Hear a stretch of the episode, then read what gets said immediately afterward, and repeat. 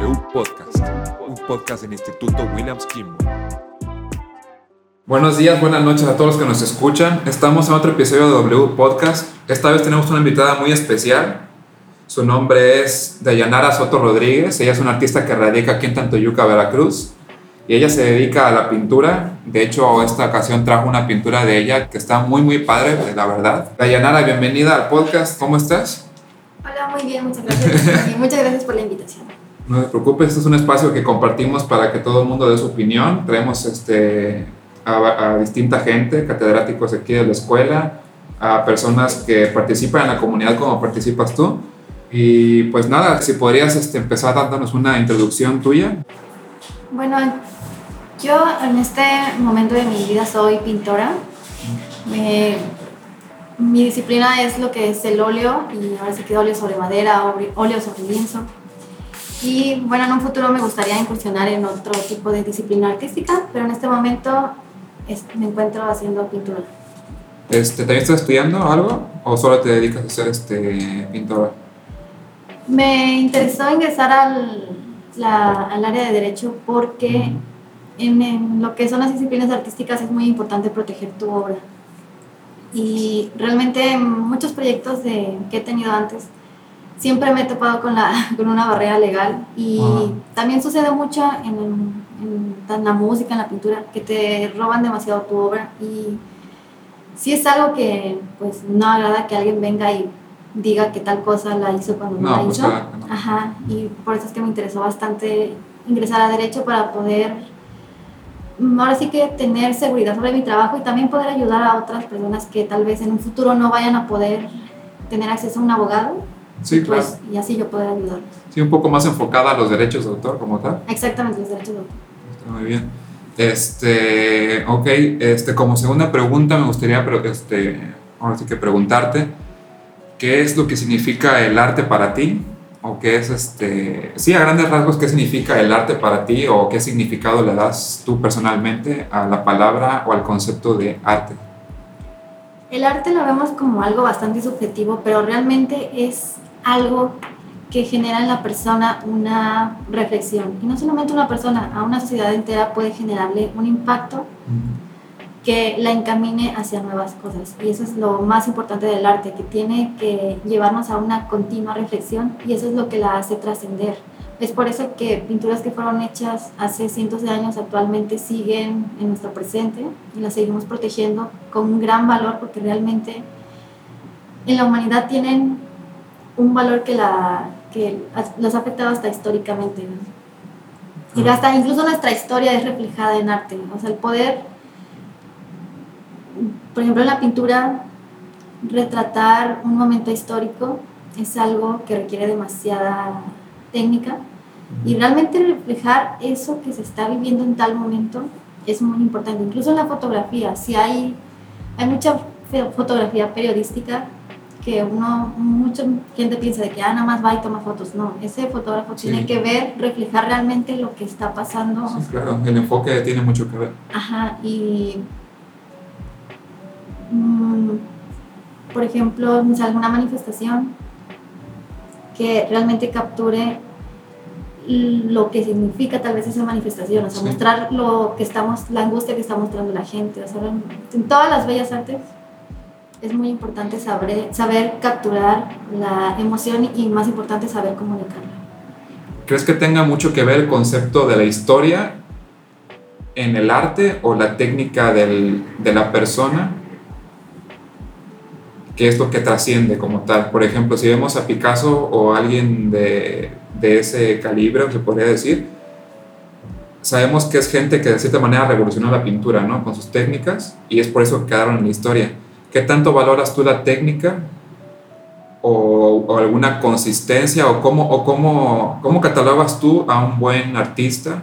¿Cómo crees que pueden quedar un artista en la historia? Aparte de, de poder plasmar hechos históricos como tal, pero ¿qué es lo que hace que un artista trascienda dentro de la historia? Puede ser técnica, puede ser su historia personal, un buen marketing, o qué es, qué es lo que influye, y más que nada en el, en el presente, ahorita en, en, en la época contemporánea. En la técnica podemos caer en algo que, en algo bastante personal, ya como una expresión propia, pero con esa técnica personal uno tiene que ser capaz de poder hablarle al público. Y algo que hace trascender al artista es que realmente logró saber cómo comunicar algo con esa obra Sí. y más que nada de una manera que tal vez con palabras no podamos explicar. Tú mencionaste a Picasso. Picasso tiene una obra muy famosa y muy grande que se llama El Guernica, que una lo ve y tal vez no le encuentra realmente un sentido como tal, pero en esa obra se ve reflejada un... Es, Picasso quiso reflejar un momento violento y muchos dirán, se te puede decir que a su estilo, Sí.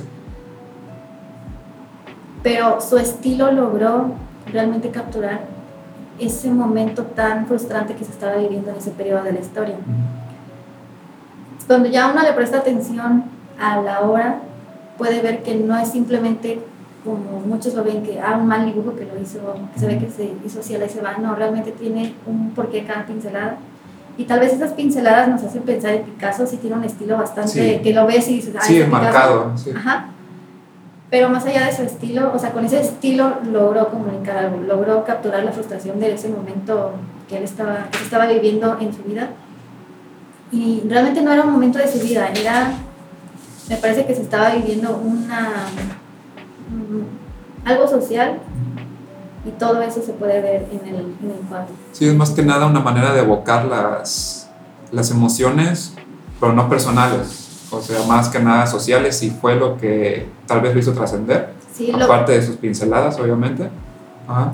Lo personal sí lo podemos ver mucho en el cómo se hace, pero ya el qué se está diciendo, ahí sí ya sale completamente de lo personal y ya Sí. tiene que ir a un lenguaje propio de la, de la obra. Ajá. ¿De la, de la obra o del, o del receptor? La obra tiene que saber comunicar sin necesidad de una comunicación como Sí. tal. Y sí, el receptor, el receptor sí, sí.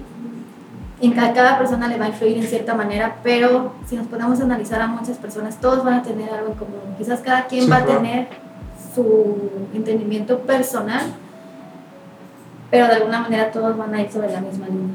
Sí, claro, porque el arte, bueno, yo pienso que cuando se hace, tiene un mensaje tuyo, ¿no?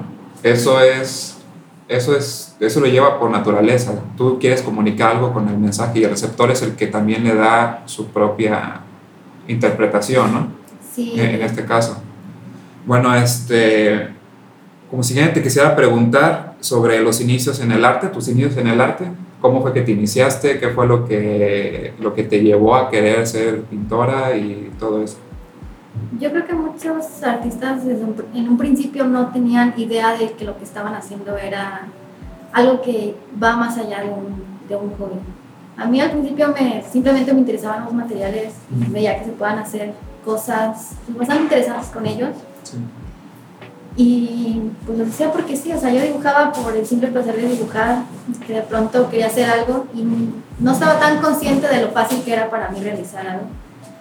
Hasta que cumplí 11 años que quise dibujar un personaje de una película animada.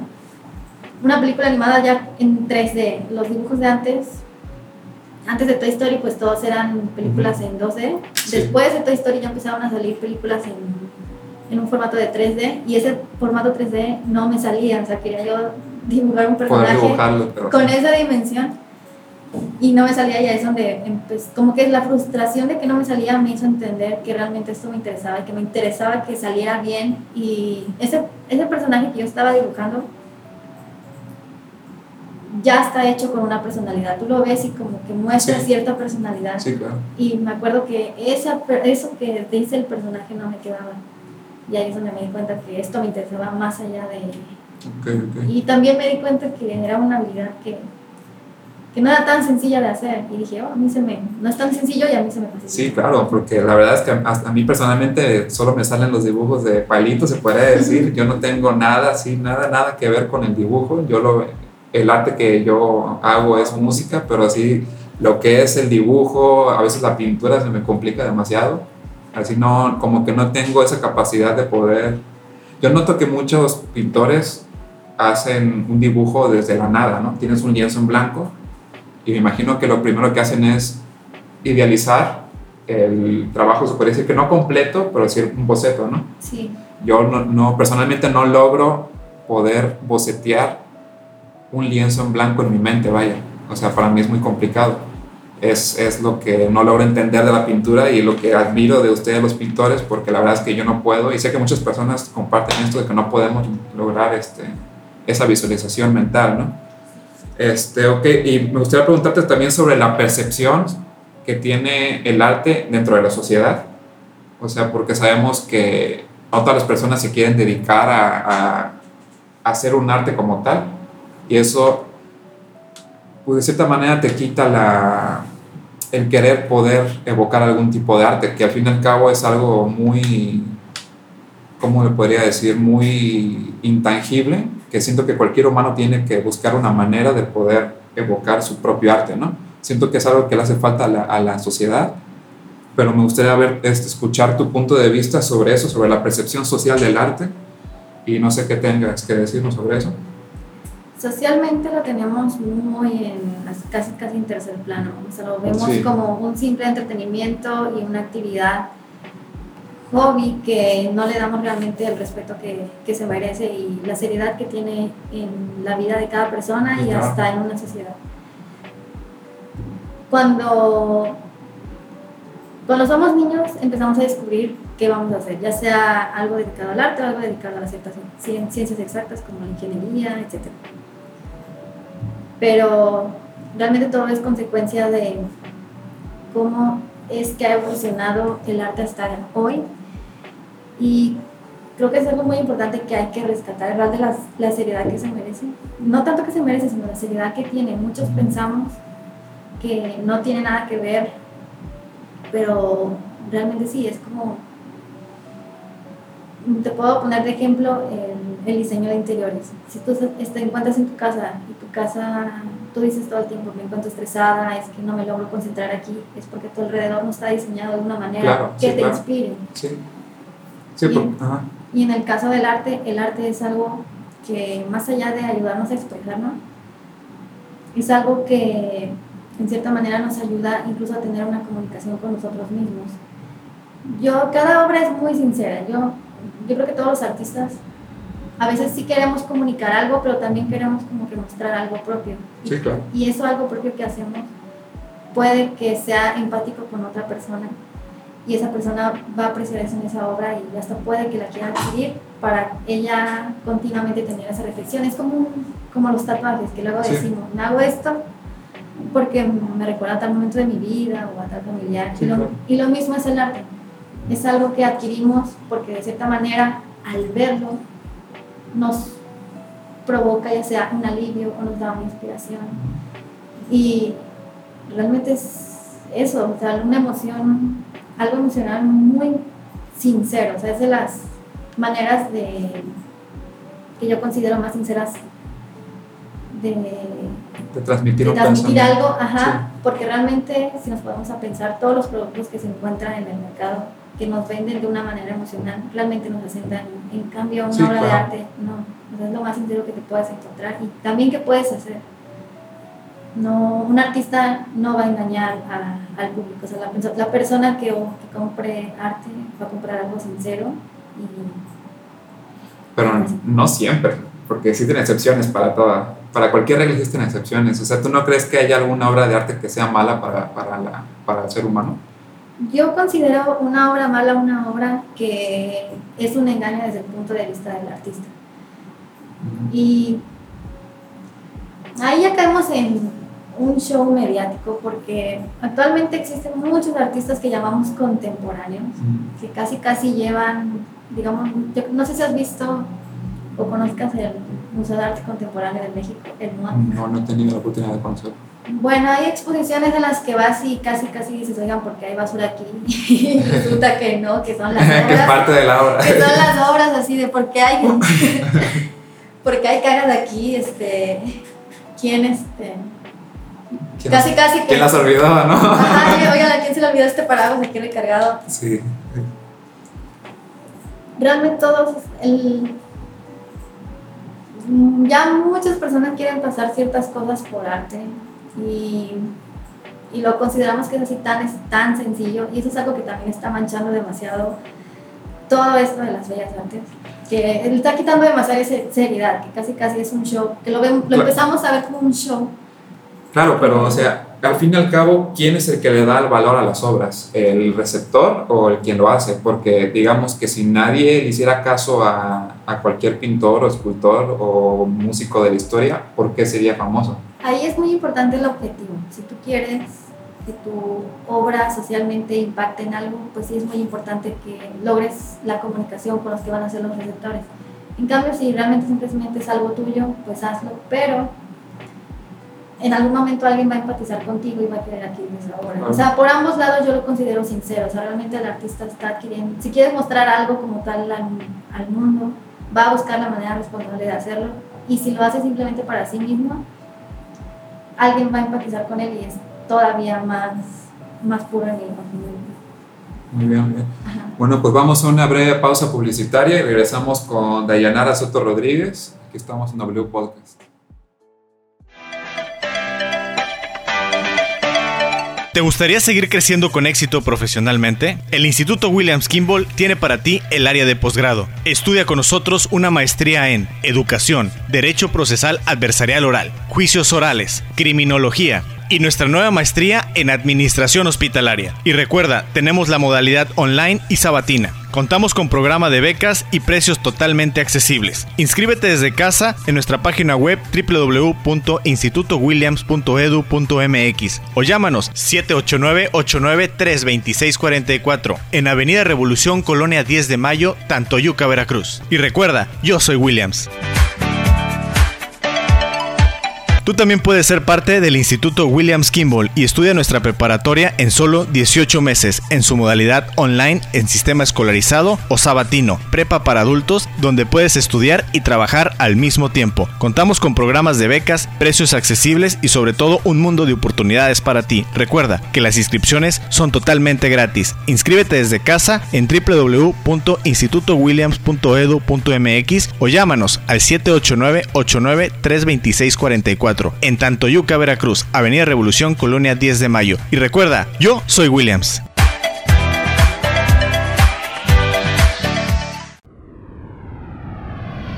¿Te gusta la docencia? Inscríbete ya en el Instituto Williams Kimball y sé parte de la primera generación en la licenciatura en educación en tan solo tres años. Maestros altamente calificados, instalaciones futuristas, biblioteca digital, plataforma online y centro de idiomas. Inicio de clases, agosto 2021. También contamos con maestría en educación. Yo soy Williams. Avenida Revolución, Colonia 10 de Mayo, Tantoyuca, Veracruz. Teléfono 789-893-2644. www.institutowilliams.edu.mx. Regresamos a W Podcast y esta vez te quiero preguntar acerca del arte como una forma de vida, el sustento del arte y el apoyo que tiene el gobierno a los artistas. Porque sabemos que hoy en día, como ya lo platicamos, no se le da un apoyo como tal a los artistas, de que la gente no se quiere dedicar a cualquier cosa menos al arte porque tienen miedo de que no les dé un sustento, ¿no? No sé qué tengas tú que compartir sobre estos puntos. ¿Te escuchamos? Ok, comenzando con lo del gobierno. Sí. Realmente, por desgracia, el gobierno, más allá de incentivar al arte, lo pone como un medio de entretenimiento. Mm, así como nos hace, ha creado espacios donde el arte simplemente se exhibe como si fuera algo raro y no lo muestra con la seriedad que debe ser.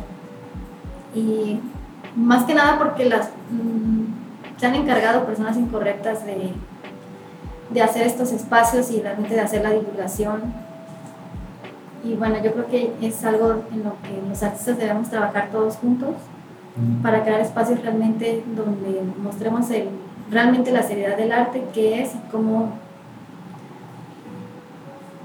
Más que nada eso, seriedad, seriedad Sí. del arte. Hace poco, no sé hace cuánto tiempo, se inauguró una un establecimiento para exposición muy grande por Chapultepec y el primer invitado fue un, un señor que no me acuerdo su nombre, no recuerdo bien su nombre, Sí. Ay, realmente lo que expone es lo que llamaba, llamábamos hace rato como, ¿por qué está llena de basura aquí? Ajá. o sea, expone de que un montón de, de que llantas, de que... Ah, arte contemporáneo, No, arte contemporáneo. Esa fue la, la exposición con la que se inauguró tal espacio tan grande, porque es un espacio gigante que se hizo. Claro. Y ahí es donde pongo eso como ejemplo de que personas incorrectas se están encargando de eso. Simplemente buscan a personas famosas y no personas que realmente hagan arte. Ese artista no sé exactamente cómo es que ha logrado ah, ajá. darle a entender a la gente que lo que hace él es arte. Pero, o sea, puede que él se exprese así, pero no es lo... Realmente al mundo del arte lo, lo hace ver como un chiste, de que cualquier cosa Sí, que claro. hagamos... Sí, sí, he visto varios comentarios este, más o menos acerca de eso, sobre que, en qué ha caído el arte, ¿no? Como tal. Pero, o sea, lo, es a lo que quería llegar unos momentos antes cuando dije que el que le da el valor al arte últimamente es el receptor. Porque la gente se congrega en esos espacios a ver ese- esas llantas o cajas puestas en diferentes lugares y les y dice, de cierta manera, no sé si lo perciban como arte o se autoengañan, pero últimamente sigue pasando como arte. Es un engaño total, porque si yo entro a esa sala y la encuentro llena de basura, pues ¿qué pienso? Ah, alguien dejó un montón de basura. Ah, no vinieron a recoger. yo no, si yo no tengo que, el artista no tiene que venir aquí a decirme, ah, mira, hice esta obra de arte. No, o sea, la, la obra por sí misma tiene que, que, des- que hablar. Tú la percibes como arte sin que te digan que es arte. Exactamente. Y sí hay obras de arte que se han hecho con cosas no tan, digamos, eh, por ejemplo, uno piensa en Cosas al pintura. azar, ¿no? Ajá, uno, uno piensa en pintura y piensas, no, pues el óleo, la acuarela, el acrílico. Pero también se pueden hacer cuadros con... Hay un, un retratista que me encanta que hace retrato con tela. O sea, Ajá. acomoda la tela hasta formar el retrato. Hay personas que con piedras, un montón Como de un piedras... tipo collage. Ajá, o sea, con un montón de piedras generan una obra. Hay otros que utilizan madera. Ves que la madera tiene Sí. diferentes tonos. Con Sí. todos esos tonos hace un retrato. Sí, sí, los he visto. Y bueno, ahora sí que son materiales no tan usuales con los que se hace un retrato, pero bueno, entiendes que se trata de... O sea, se entiende que eso es algo, nos está diciendo algo. Y si simplemente entras a una sala, agarraste un bote de basura y lo aventaste así, mm, eso ya... Es donde caiga la basura ya es arte, ¿no? Ajá. sí, claro, sí, sí entiendo tu punto de vista. Sí, exactamente. Y, y Este. en cuanto a lo del sustento, Ajá. es muy- en cuanto en cuanto uno descubre que realmente esto es algo que le gusta y que lo apasiona sí es algo que se debe trabajar lo más pronto posible porque como vivimos en un ahora sí que socialmente se ve el arte como casi casi como un chiste Sí, como un simple hobby o hasta sí. X cualquier cosa sí es muy importante que el artista vaya armando su carrera desde lo más pronto posible y que realmente con una gran seriedad y que se entrene. Es muy importante que sí, por ejemplo en mi caso la pintura, no he ido como tal con maestros ni he ido a una escuela de bellas artes, pero al menos por mi cuenta he hecho ejercicios, he tratado Claro. de entender la pintura. Realmente darle la seriedad que se merece, no simplemente llegar a un punto de que, ah, ya me sale, ya creo que me sale bien. No, o sea, realmente tengo que saber manejar bien el material para no, no hacer ahora sí que cualquier cosa de que Sí, ay, claro. como caiga y también para poder entregar una obra de calidad porque una obra a- aparte de prevalecer por años porque el, el mensaje prevalece por sí mismo Sí, la obra también debe durar años sí, claro. realmente dar algo de calidad Y sobre, la, la- sobre el arte como forma de vida, ¿cómo lo ves? ¿Tú crees que sea posible vivir la vida completamente como un artista o tengas que salirte de, de, ese, de ese espacio por, el- por lo mismo de que no se le toma la seriedad como tal al, al arte? Entonces, ¿tú cómo, cómo ves el arte como forma de vida así a grandes rasgos? ¿Crees que sea algo fácil de llevar o crees que es muy o crees que sea bueno ser artista y aparte estudiar, por ejemplo, tú que estás estudiando derecho para poder tener un sustento más, o sea algo aparte que te ajá, algo que te, que te haga no tener que preocuparte porque no puedes tal vez un día vender tus obras o por X razón, ¿no? Ajá. Dentro de la carrera artística, no hablo exactamente de una escuela como tal, o sea, dentro de lo que un artista debe aprender es a cómo llevar a una monetización su obra. Ujú. No necesariamente que la obra se venda, ahora sí que hay muchas maneras en las que el artista puede sacar un provecho económico de la obra. Puede vender la obra, la obra se puede registrar. Si esa obra le ha Sí. encantado a muchas personas, esa obra se puede reproducir y la puede vender en diferentes cosas. Pero la obra, o sea, para que ese objeto, por ejemplo, si imprimo este retrato sobre una taza, por ejemplo, Claro. sí, la taza se puede vender, pero lo que le da el valor a ese objeto, o sea, es la imagen como tal. O sea, es por eso que tenemos, el artista tiene que generar, aprender a generar una imagen que hable para que, o sea, que hable por sí misma, para que así realmente muchas personas sepan entender ese mensaje, se interesen por ella Claro. Y que tal vez no puedan adquirir la obra, porque sí, la obra original sí puede llegar a valer muchísimo, pero ya logró vender cosas donde se va plasmada tal obra, puedes hacer exposiciones donde uno cobre por entrar, Sí. puedes enseñar a pintar, puedes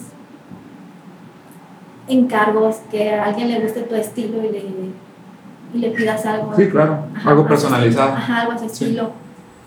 Por ejemplo, cuando alguien me encarga un retrato a mí, yo siempre enseño uno. Le digo, ok.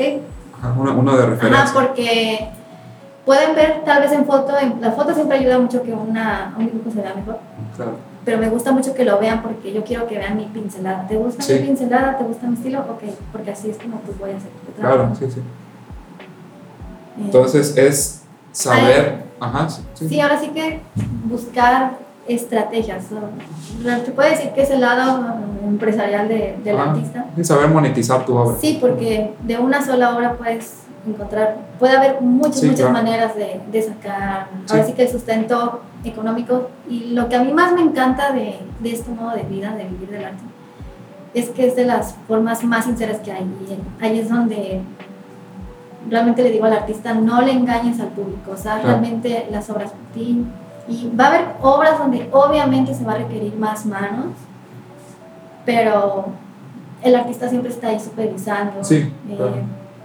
hay Es un- ah, propietario, se puede decir, de la obra. Ajá, ese no, no simplemente dejarlo ahí que hagan las cosas. Por ejemplo, hay un, mi escultor favorito se llama Jorge Marín. Yo creo que muchos lo conocen. Su obra se ha expuesto en muchas partes de la Ciudad de México. Es el que ha hecho Los hombres con alas. Ujú. De hecho, su, creo que la obra más conocida de él son las alas que se encuentran en, en la plaza de Chapultepec. Claro. Eh, mucha gente se ha tomado foto con esas alas, tal vez sin saber quién las hizo. Pero sí, bueno, lo, lo más seguro. ese señor ha hecho obras gigantescas donde obviamente él solito no las puede hacer. Sí, y hay claro. alguien, hay, ¿cómo decirlo?, herreros detrás de él porque sus obras son de bronce. Pero él está ahí, o sea, él realmente está ahí en todo ese proceso. Quizás él no puede hacer todo solo, necesita ayudantes, pero él está ahí y está, ahora sí que... Sí, supervisando la calidad de cierta manera, Exactamente. llevando la obra a cabo. Exactamente. Y hubo un tiempo en que bastantes artistas contemporáneos simplemente vendían la firma. De hecho, déjame comentar cómo es Sí. el arte actualmente, como lo están viendo muchos contemporáneos. Digamos que yo te vendo unas ramas que me encuentro en el patio, ¿no? Sí. Y, ah, no, ya sé. Hubo una obra, no recuerdo quién es, que la artista se acostaba sobre una cama transparente y abajo había unas luces de neón. Y bueno, la artista está sobre la obra, ¿no? Es como el cómo te llevo a ti, cómo te compro, o sea, Ah, ok. ok. cómo vas a ser mía si te compro porque estaba en venta la obra. Ah, ok. Y resulta que lo que se vende es el concepto, o sea, ya no se vende una obra como tal, ahora se Se vende papelitos digamos que tú te llevas, tú com- le compras la obra en 100 mil pesos Ajá. y lo que te da cuando la compras es un papelito donde te da el derecho a hacer una exposición como la de ella dos veces.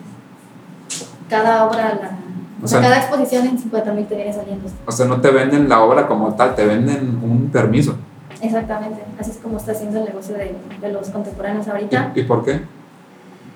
porque se ha logrado, o sea, simplemente, eh, mira, el arte, así como es algo muy filosófico, Ajá.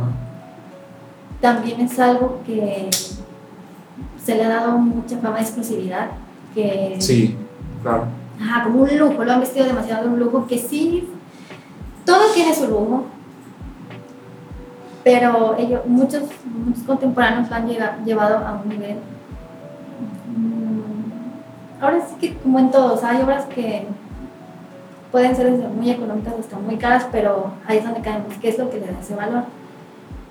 Los contemporáneos han encontrado la manera Ah, de simplemente decir, esta obra, es, esta obra es cara porque yo te lo digo y simplemente buscan la manera de que mucha gente la vaya a ver y usan ese recurso de que como mucha gente la ve, mucha gente la conoce y a mucha Sí. gente se le dijo que esta obra es buena, pues Sí, todos claro. dicen, no, pues ha de ser buena porque no está diciendo eso. Sí, ¿no? Y eso es algo contradictorio porque últimamente el receptor es el que le da el valor a la, a la, a la pintura por, por lo que significa para él. Entonces es un poco contradictorio que te digan, no, esa obra es buena porque, porque para mí es buena, pero ¿cómo sabes que para otra persona también es buena? No es como, Eh, sí, es, ajá, es como querer eh, hacer que a alguien le guste algo a fuerzas, vaya. sí, y un artista real, real, Ajá, desea que la gente experimente, mm, o sea, por ejemplo, si una obra mía a ti te Claro. súper conmueve sí, y me la quieres comprar, como yo te veo tan conmovido, te puedo decir, no, pues te vendo este cuadrito en 10 mil pesos, ajá, pero no, o sea, te, te veo tan conmovido y me alegra que sientas esa conmoción. ajá, que lo consumas, sí. y te puedo decir, ok, dos mil pesos es un precio bastante bien para mí y también bastante bien para ti. O sea, es un justo, o sea, no estamos, no me estoy yendo ni demasiado exorbitante, pero Sí. tampoco me estoy regalando. Claro. Entonces, es algo bastante justo donde, o sea, realmente yo quiero que tú disfrutes lo, esto que has sentido con esta obra siempre y qué bueno, o sea, deseo Sí. que te la lleves. Es hasta un placer doble para mí. Sí, claro, le das un valor a- al sentimiento de la persona que está comprando tu obra. ¿Conoces a Mon Laferte? Sí, Mon Laferte hace poco empezó a pintar y ha hecho bastantes obras. Ella dibuja muy como una...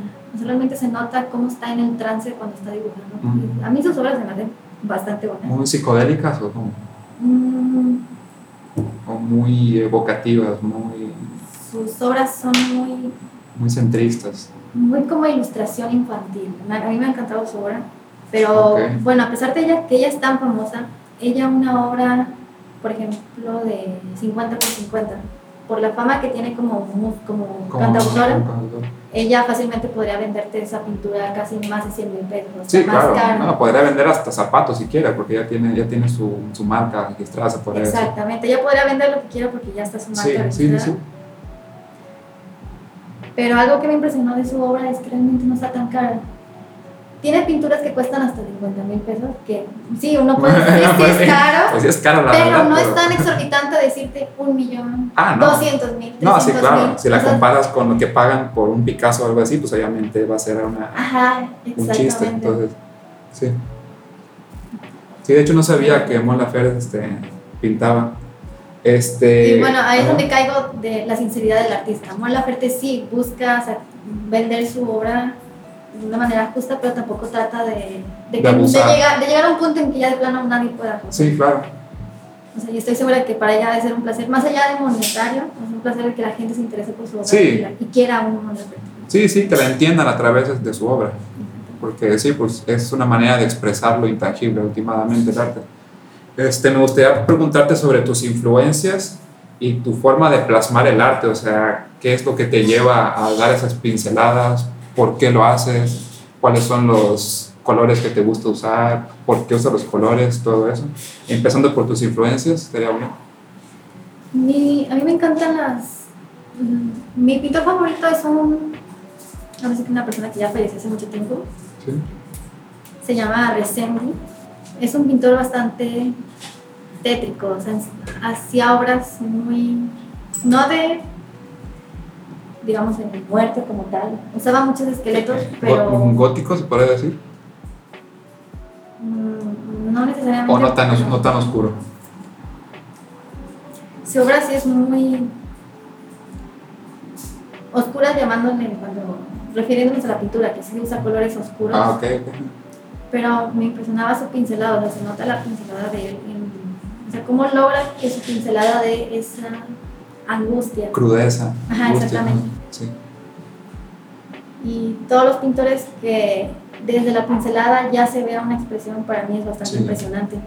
Hay otro pintor que se llama Antonio García Villarán. Él es un artista que sí está vivo, es español, de hecho hasta tiene un canal de YouTube. No.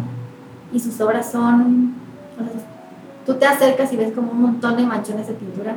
Todas sus, todos sus manchones, cada manchón tiene una vida propia. Ah, ok. No hace como tal difuminado. como tal, O sea, cada. Él pinta así como. Como pequeños manchones Ah, bien hechos, o sea, no al azar. Ajá, tienen, van en su lugar por algo. Ajá, exactamente. Y ahora sí, cada vez voy conociendo más pintores que son así. Hace poco conocí a otro que se llama Alfonso Lechuga, que igual sus obras se nota cada pincelada y me impresionó bastante. Y es lo que yo busco realmente en mi obra. Y también me gusta bastante, ya hablando de mí, como que me gusta hacer una mezcla entre el manchón de la pintura y también como que unir cada mancha, pero sin que cada mancha se vea... O sea, no, no quiero que la mancha se pierda, pero tampoco quiero dejarla cada una individual, quiero que cada Ah. una conecte. Conecten, que no predomine una como tal. Ajá, y me encanta demasiado el contraste. Siempre busco en la obra que se vea muchísimo la luz y que también se vea muchísimo la sombra. Sí, sí, lo que veo, por ejemplo, en la sombra en los ojos, de aquí de tu pintura que trajiste, en el cuello, por ejemplo, también tiene muy pronunciada y me llama mucho la atención de que es muy, muy realista, o sea, me impresiona mucho cómo logras captar los ojos, por ejemplo, de que sí, o sea, la verdad se ven muy, muy padres y las arrugas de la persona también está, o sea, es, ¿lo consideras tú un arte realista o hiperrealista como tal?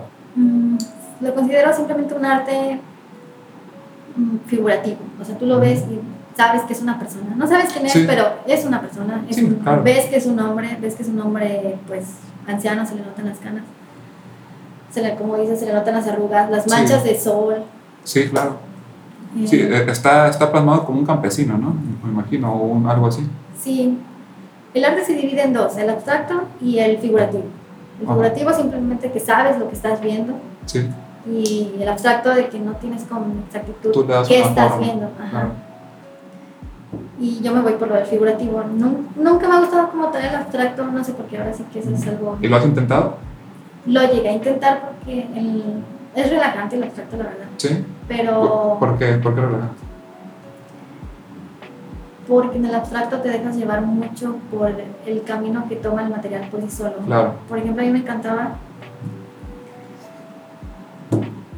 digamos, en la acuarela, tú pones un poco de, un chorro de agua sobre el papel y luego le dejas caer los botes de pintura y es muy relajante ver Sí. el camino que toma la pintura. Sí, por porque no sigues ya una figura como tal, ya sigues algo más, más allá, ¿no? De que te dejas llevar a tu imaginación. Sí, pero es una pintura que lleva reflexivamente por tantos caminos que tantos caminos a mí llega a ser algo agobiante. O sea, yo quiero que Claro. me lleve a uno y ahí. O sea, Claro, no, más- no más- quiero que haya tantos por Más, me- más metódico. Mira, les resumo las obras de ¿Quién? Ah, Resendi. No, no lo había visto. Me gustaría que se vieran, pero no sé.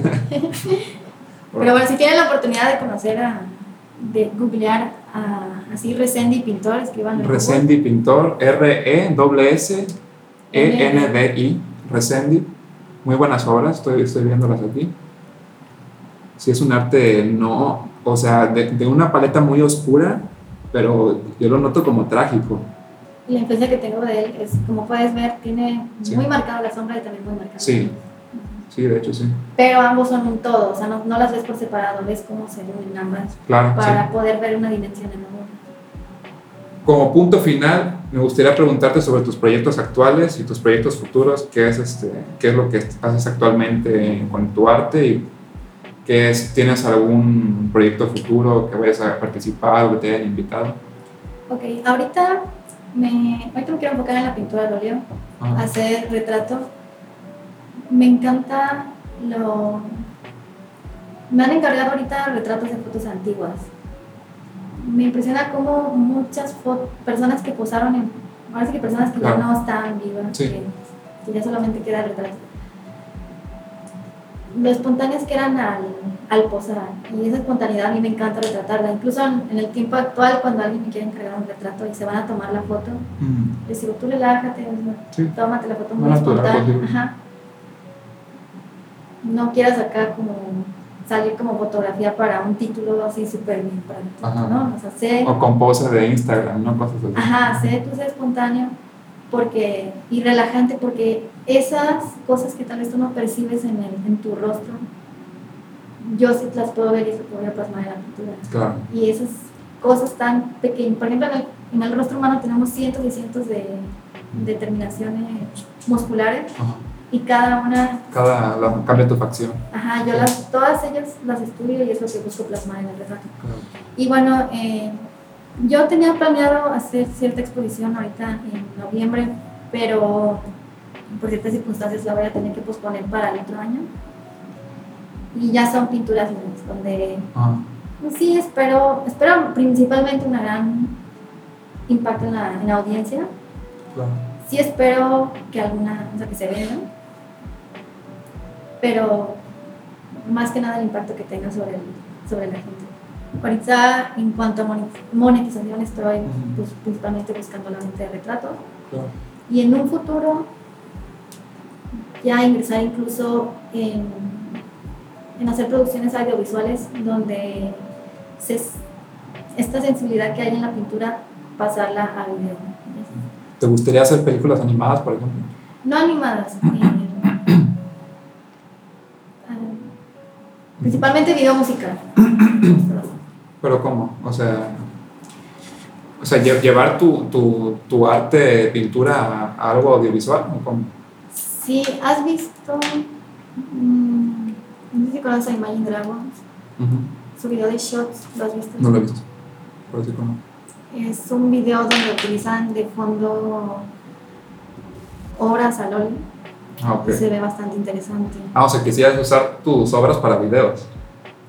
Exactamente, o sea, llevar esa estética del óleo al Ah, ok. darle movimiento. Ah, ya, ya, ya. Este, ¿y en, en dónde podemos ver tus, tus obras? Las obras las pueden encontrar en mi Instagram que es tal cual se escribe mi nombre, D A y latina J A N N A R A. Ese es mi, mi usuario.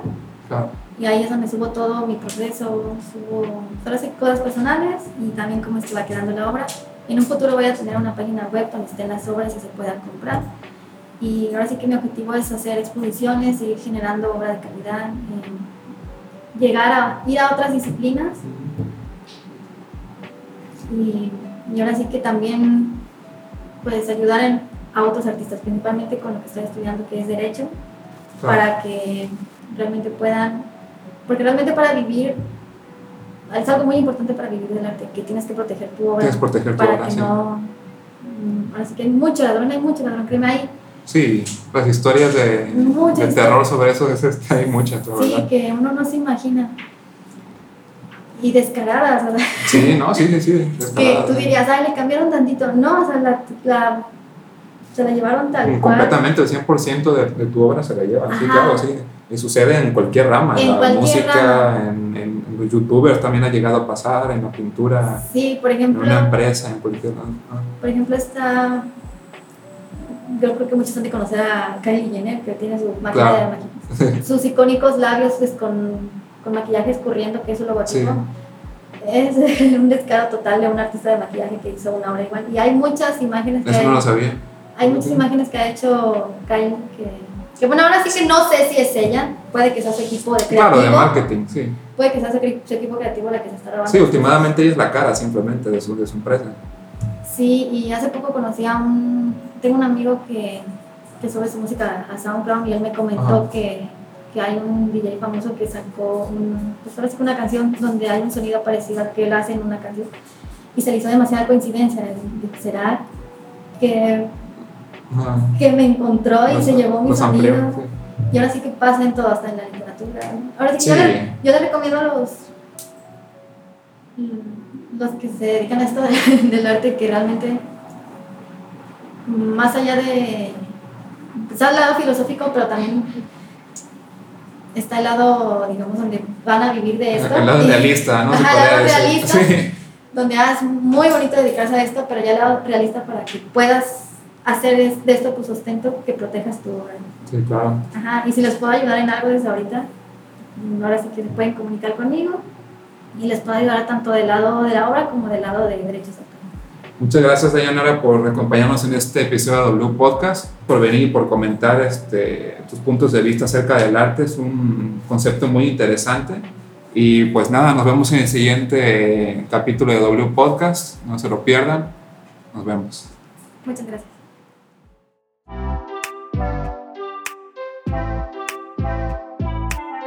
W Podcast.